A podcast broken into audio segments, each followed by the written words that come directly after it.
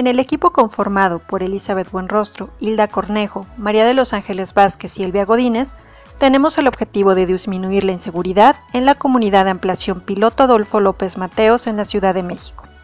Implementaremos un programa de prevención de actos delictivos como el asalto a peatones y negocios, lo cual representa una respuesta prioritaria a una demanda de la población,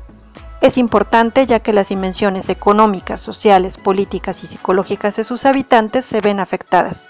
Intervendremos con la participación del gobierno de la delegación Álvaro Obregón, la Dirección General de Seguridad Ciudadana, Coordinación de Prevención del Delito, Asociación Civil México Unido contra la Delincuencia, Centros de Integración Juvenil AC, líderes sociales, grupos investigadores y un total de 1.440 habitantes para en conjunto recobrar la confianza y tranquilidad en la zona dentro del marco legal. Este proceso se llevará a cabo durante tres años con las siguientes acciones, diagnóstico participativo, evaluación inicial,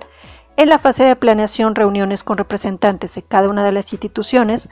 en la fase de ejecución crearemos conciencia sobre la participación y efectos de la inseguridad por medio de ferias institucionales,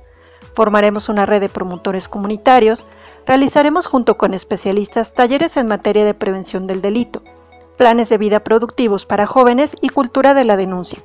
estrategias del programa Vecino Vigilante, seguimiento a denuncias y apoyo especializado a víctimas del delito. En la fase de supervisión administrativa verificaremos que los recursos disponibles cumplan con su función y se aprovechen al máximo. En la fase de evaluación identificaremos el cumplimiento de objetivos entre otras acciones.